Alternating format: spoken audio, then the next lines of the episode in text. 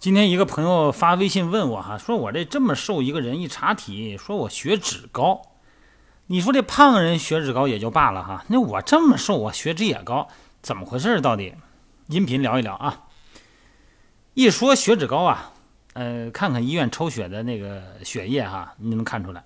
这血液呢在室温下啊静安静的哈放一段时间呢，就会分层啊，就会上下分层。上层呢是乳黄色的固体，那么你可以想象到哈，你每天啊得摄入多少高脂肪的东西啊？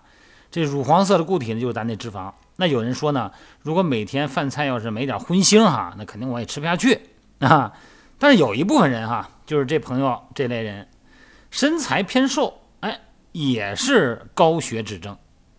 那么现代医学认为呢，咱们血脂高哈。或者血脂低和人本身的胖瘦呢，并没有必然的相关性。那么血脂异常的原因很多哈，除了咱们常说的摄入脂肪过多以外，那么还有饮食结构不均衡造成的体脂代谢紊乱，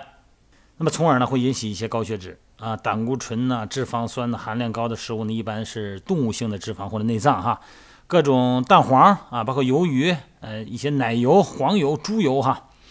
其次呢，是因为遗传或者是疾病的原因啊，导致体内合成胆固醇升高 啊。记住哈，胆固醇不光是你吃进去的，它还可以合成。对，那么这样的话呢，就是瘦人也会有高血脂症哈。因为瘦人呢，呃，尤其是我自己瘦嘛，你对这个又没有什么防范的心态，那所以说呢，瘦人必须也要关注自己的血脂情况，查体啊，每年一次哈，这个必须进行。这个瘦的人哈，高血脂的特点呢，往往是低密度脂蛋白胆固醇偏高，那么高密度胆固醇脂蛋白呢就偏低啊。这以前咱们话题聊过哈，高密度胆固醇呢是好的胆固醇，呃，也就是说呢，并不是血脂指标越低越好啊，也就是说高的高，低的低最好哈，高密度的越高越好，低密度的越低越好。但咱们现在的生活结构啊，就导致了就是高的低，低的高这种不良状态。所以说呢，提醒这位朋友的是呢，饮食结构方面呢，多吃蔬菜、水果啊，菌类呀，哈，茄子呀，哎，木耳啊，海带呀，这类这个咱都知道哈，包括水果。在运动方面呢，规律的运动可以有效的防止高血脂症。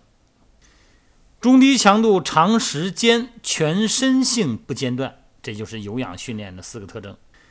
还有一种查体的情况，就是查完体一看，哇塞，这血脂太高了。明天跑步啊，明天我这个报班动感单车，然后连续两节再来一节力量训练，这个刀叉、剑戟、斧钺钩叉，所有兵器全部招呼上了，这就是过激了。你这身体根本受不了。什么都是一个循序渐进的原则，吃东西也是一说血脂高了啊，明天啊就吃黄瓜、西红柿，什么也别给我做啊，黄瓜、西红柿吃白薯或者说地瓜啊是一回事啊。吃玉米，那这个一点油不沾，这又是一种过激行为。所有的行为啊，所有的思维是建立在认知的基础上的啊。你先明白这怎么回事，明白咱们产生此种状况的原因，然后从饮食结构方面，从运动消耗方面，从生物钟睡眠方面入手，一定要理性哈，别一看这个拿了这个化验单报告，感觉一紧张就玩命的，可把身体再给从另外一个角度再把身体给摧毁了，那就麻烦了。好了，今天不聊多了，就聊到这儿哈。希望大家呢能够正常的对待我们目前啊当下所出现的身体指标，然后呢用合理的方式进行减肥也好，增肌也罢，或者是营养均衡也好，但是千万不要过激哈。好了，就聊到这儿了啊。